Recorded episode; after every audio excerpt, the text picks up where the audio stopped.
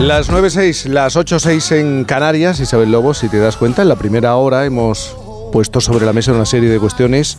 Son problemas. ¿eh? La natalidad, la gestión de los fondos europeos, la conciliación, la política. La guerra. La guerra, es verdad. La guerra. Mm pues hemos puesto sobre la mesa una serie de cuestiones a las que es muy difícil encontrarles una solución, o parece ser que es difícil encontrarles una solución. Por ejemplo, la premisa de la política es resolver. Sin embargo, podemos afirmar que existe, es real y los datos lo confirman, un desencanto con la forma de gestionarla. Y con estas cuestiones, como decimos aún por solucionar, entendemos lo que plantea el filósofo, investigador y escritor José Antonio Marina. Siguiendo su investigación, habría que modificar la manera que tenemos de percibir la política, cambiar nuestra idea hacia un modelo que apueste por la búsqueda de soluciones, gobernantes que no conviertan todo en una lucha por el poder y gobernados que entiendan su lugar en esa política, porque lo tenemos. Fíjense hasta dónde llega su propuesta que en su nuevo trabajo Historia Universal de las Soluciones, Marina propone una academia del talento político donde se dejen atrás las ideas basadas en esta en este concepto. Qué bueno, ¿eh? Academia del, talento político. Una oposición amigo-enemigo y donde acabemos con las ideologías entendidas como prejuicios. ¿eh? Con este segundo café de la mañana vamos a analizar cómo debería ser la educación del dirigente y del gobernado. ¿Cuál es la manera de facilitar la ¿cómo decirlo?, la felicidad en la convivencia y de qué forma deberíamos afrontar los, los enfrentamientos propios del ser humano. José Antonio Marina, muy buenos días. Hola Jaime, buenos días has hecho también el resumen que ya casi, casi, casi no, necesitamos seguir, seguir charlando. ¿eh? Yo creo que sí, yo, creo que sí. Tengo sobre la mesa también aquí unos datos eh, sobre la política, cómo miramos la política. El 90% de los españoles desconfía de los partidos políticos, el 80% del Congreso de los Diputados, el 70% recela del gobierno. Claro, todo es muy desalentador, pero yo lo repito muchas veces necesitamos la política y necesitamos a los políticos. Otra cosa es qué tipo de política y qué tipo de políticos. Claro, ese es, el, ese es el asunto. Yo creo que deberíamos reivindicar que la profesión de gobernante, para precisarlo más, eh, debería ser eh, la profesión que atrajera a las personas con más talento, con más capacidad de resolver los problemas, de conectar con la sociedad, y que sin embargo hemos creado una especie como de gueto político donde eh, no esperamos nada de ellos y es una situación absolutamente paradójica e incomprensible. Entregamos gran parte de nuestra, de nuestra libertad a unas personas de las que desconfiamos. Aquí hay algo, Jaime, que no funciona bien. Pero tú no crees que además, ¿no tienes la sensación que muchas veces interesadamente se alienta ese desencanto? ¿Que hay una intención? Sí, yo creo que hay en el fondo una, una tradición muy equivocada que ha identificado la política con la toma del poder y el mantenimiento del poder, cuando la gran política es la que se encarga de resolver los problemas de los ciudadanos. Había una formulación muy bonita en la Constitución de 1812, en la PEPA, que decía, la función del gobierno es conseguir la pública felicidad. Y, claro, eso ya eh, es lo que parece que se ha perdido. Parece que hay dos, hay dos dominios mm, separados. De hecho, lo decimos todos. La sociedad política por un lado y la sociedad civil por otro. La buena es la civil, pero qué disparate. Todos somos políticos. Este es un poco el centro, el centro de, del argumento de mi libro políticos somos todos los que vivimos en la polis, en la ciudad, y cada uno tiene su parcela de poder que debemos también reconocerla.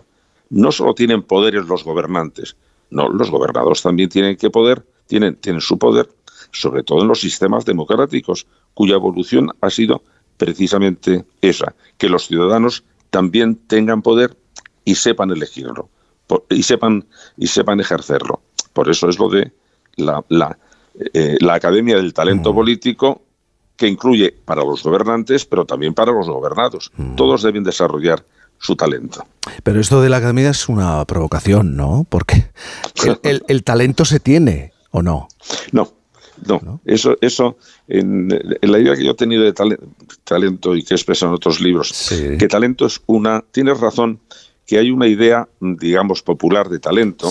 Talento no es hasta ahora un concepto científico, es un, es un concepto de, psicología popular, podríamos decir, en que una persona nace con talento o no nace con talento. Si queremos precisar más, todas las personas nacemos con nuestra inteligencia, pero esa inteligencia se desarrolla o no se desarrolla. De manera que cuando una inteligencia alcanza su gran desarrollo, su gran su eficacia, pues entonces podemos decir que ha conseguido su talento. Un ejemplo, una persona puede nacer con altas capacidades y si no las desarrolla se queda en altas capacidades sin más. Si las desarrolla, alcanza el talento que es la inteligencia en acción, la inteligencia que ha alcanzado su gran desarrollo. Eh, de manera que todos somos políticos de nacimiento, pero debemos desarrollar nuestra inteligencia política, que se caracteriza, Jaime, como has dicho tú, en la capacidad de resolver los problemas de la convivencia. Y si un político no resuelve los problemas, es un mal político y debíamos intentar que dejara de ser gobernante, porque lo importante es, tenemos muchos problemas, eso es lo único que sabemos con seguridad del futuro, que nos va a seguir planteando problemas. Vamos a desarrollar nuestra capacidad a todos los niveles de resolverlo, ¿sabes? Me parece lo sensato. Con la manera actual que tienen los dirigentes de llegar al, poder, porque al final parece que lo que se busca es ocupar esa posición de poder frente al contrario, eh, cuando llegan es evidente que cambia la percepción que tienen de la realidad. Sí, hay una, frase que hemos repetido todos, eh, Jaime, que es de Lord Acton, que dijo que el poder corrompe y el poder absoluto corrompe absolutamente. ¿Significa eso que todos los políticos son inmorales, deshonestos, sinvergüenzas? No, no, en absoluto. Hay, hay, muchísimos que son perfectamente honrados, intentan hacerlo la mejor, de la mejor manera posible. Es un asunto más automático, más estructural. Cuando una persona llega a una posición de poder, cambia su manera de contemplar la realidad. Y ese es un efecto perverso del poder, porque entonces disminuye la empatía, se aleja de los, incluso de aquellos que le, que le auparon al, al, poder, eh, tiene una, una, una visión mm, eh, eh, automáticamente sesgada y eso deben eso eso que de una manera popular decimos tiene el síndrome de la Moncloa. Bueno pues eso eso lo tienen todos porque es un es un mecanismo automático que lo que deben saber los políticos es que eso les va a pasar y que lo que deben saber los gobernantes es que eso les pasa siempre a los políticos y por eso hay que estar un poco pendientes de ese, de ese, de ese alejamiento. Pero es un, es un fenómeno, digamos, absolutamente automático. En el libro hace referencia a la transición española. ¿Por qué crees que una nueva generación de políticos eh, rechaza todo aquello que se hizo? Por lo menos lo critica y además con dureza. Sí, pues mira, yo creo que porque no entienden lo que debería, lo que debería ser el, gran, eh, la gran habilidad de los políticos, la gran habilidad de los gobernantes, que es su capacidad para convertir un conflicto en un problema. Y, me explico, Jaime, si no te importa, porque esto me parece que es esencial también para, nuestros oyentes. Los enfrentamientos van a suceder siempre porque tenemos distintos intereses, distintas aspiraciones, bueno, pero los enfrentamientos pueden formularse en formato conflicto, que es amigo y enemigo. Tú eres mi enemigo, voy a ver si te venzo y te aniquilo. Eh, o pueden plantearse en formato problema, que es decir, mira, tú y yo tenemos un problema. Vamos a ver si resolvemos el problema porque ese es nuestro enemigo. La tradición clásica, sobre todo del 19 hasta llegar a nuestra guerra civil, eh, la tradición clásica española es formular todo en formato conflicto. Y entonces hemos estado en peleas continuas. Hemos, en el siglo XIX, 19 levantamientos, pronunciamientos, eh, tres guerras civiles, en el 20 la, la guerra civil del 36. Hemos cambiado de constituciones seis veces, siete veces, hemos cambiado de régimen. Mm, bueno, pero ¿qué nos pasa? Es que tenemos, tenemos una especie como de, de inconstancia política. No, es que lo hemos planteado siempre en, formato conflicto. Y el formato conflicto no le interesa resolver los problemas, lo que, lo que le interesa es vencer. Mm. Y el enemigo pues acaba retoñando. Eh, los problemas eh, separatistas los hemos planteado siempre en, en formato conflicto y no los hemos resuelto. En cambio, en la transición, cuando todo mm, parecía que se iba a plantear una vez más en formato conflicto, mm, bueno, tuvimos la suficiente inteligencia política para, mm, para formularlo como un problema y todas las fuerzas se pusieron a resolverlas. Y eso es eh, cuando las, cuando las generaciones actuales eh, no se dan cuenta de la grandeza de aquel momento, es porque han vuelto a caer en las trampas de la política como ejercicio del poder y dialéctica amigo y enemigo.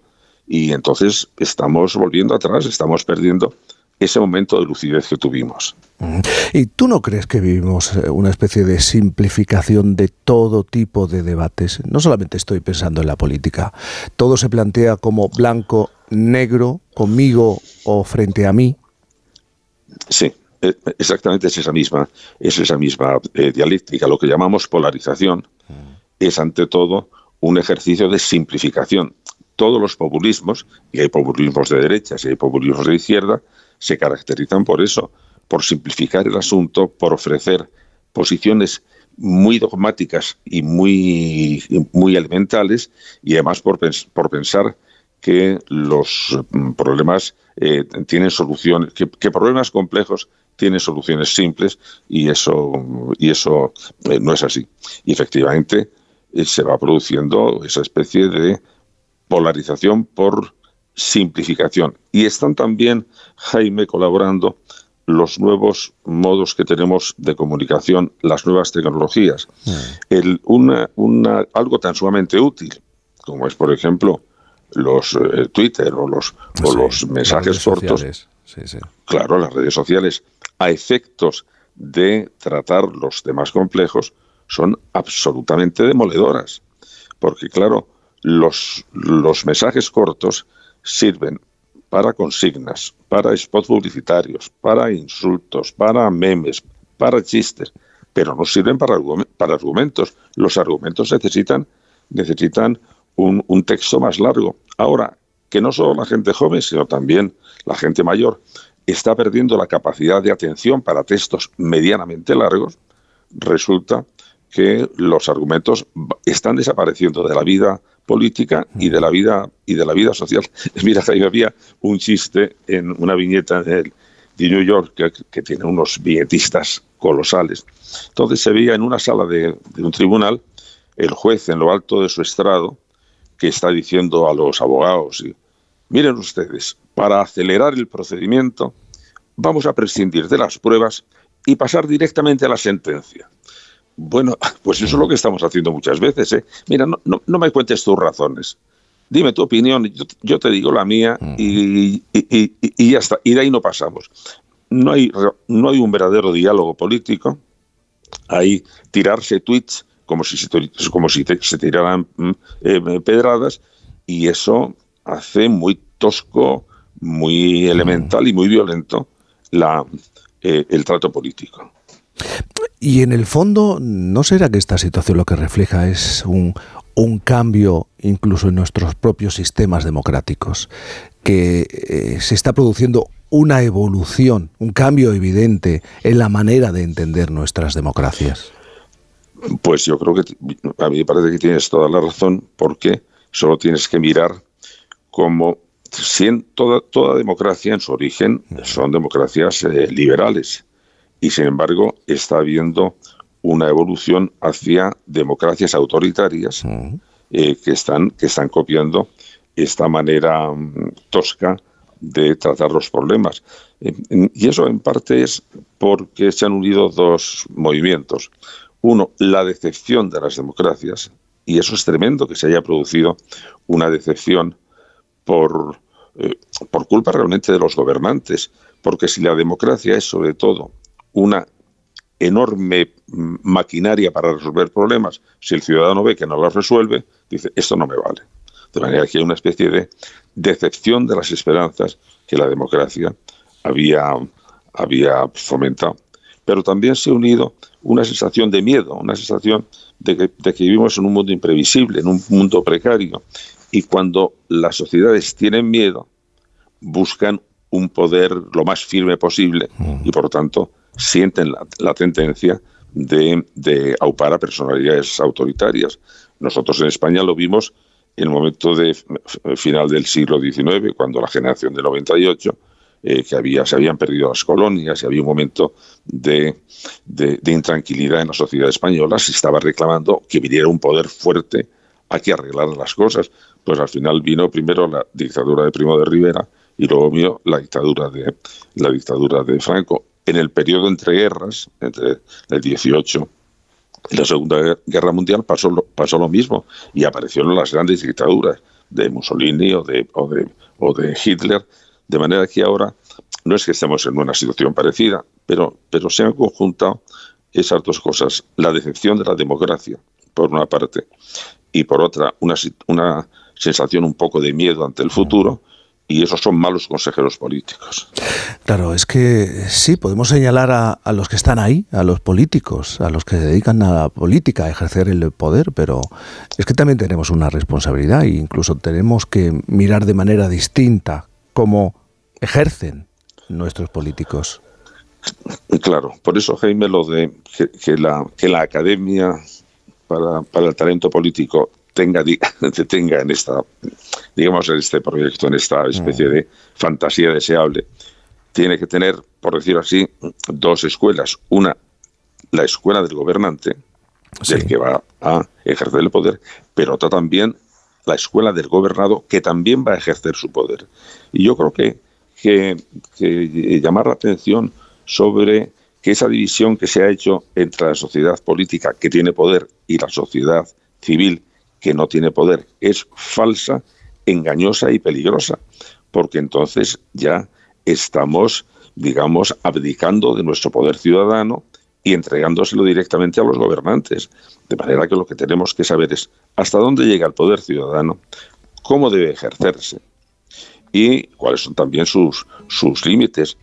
Y, y además comprender, comprender una cosa, Jaime, mira, todos, eh, la política es como una conversación entre gobernantes y gobernados.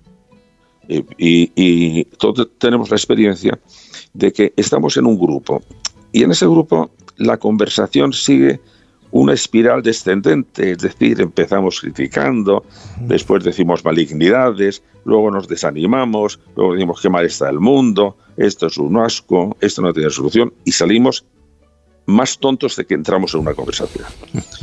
Bueno, pero, pero en cambio podemos estar en otro grupo y en ese grupo la dinámica es ascendente y atendemos unos a otros y jaleamos lo que hemos dicho bien y, y, y hacemos un comentario eh, más, más animoso que de, depresivo y al final nos vamos nosotros convirtiendo en más listos, se nos, se nos ocurren mejores cosas.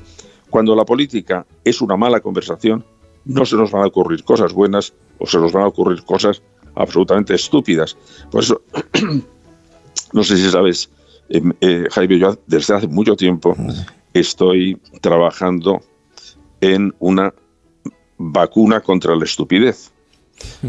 Porque, porque, me, porque me parece que es absolutamente necesaria y además urgente. Eh, pues porque a los que hemos dedicado nuestra vida a estudiar la inteligencia, uh -huh. siempre, nos siempre nos ha intrigado una cosa. ¿Por qué si somos tan inteligentes hacemos tantas estupideces? Mm, bueno, pues eso también pasa en política. Historia universal de las soluciones. A aplicar no solamente en la política. ¿eh? José Antonio Marina, muchísimas gracias por estar esta mañana con nosotros.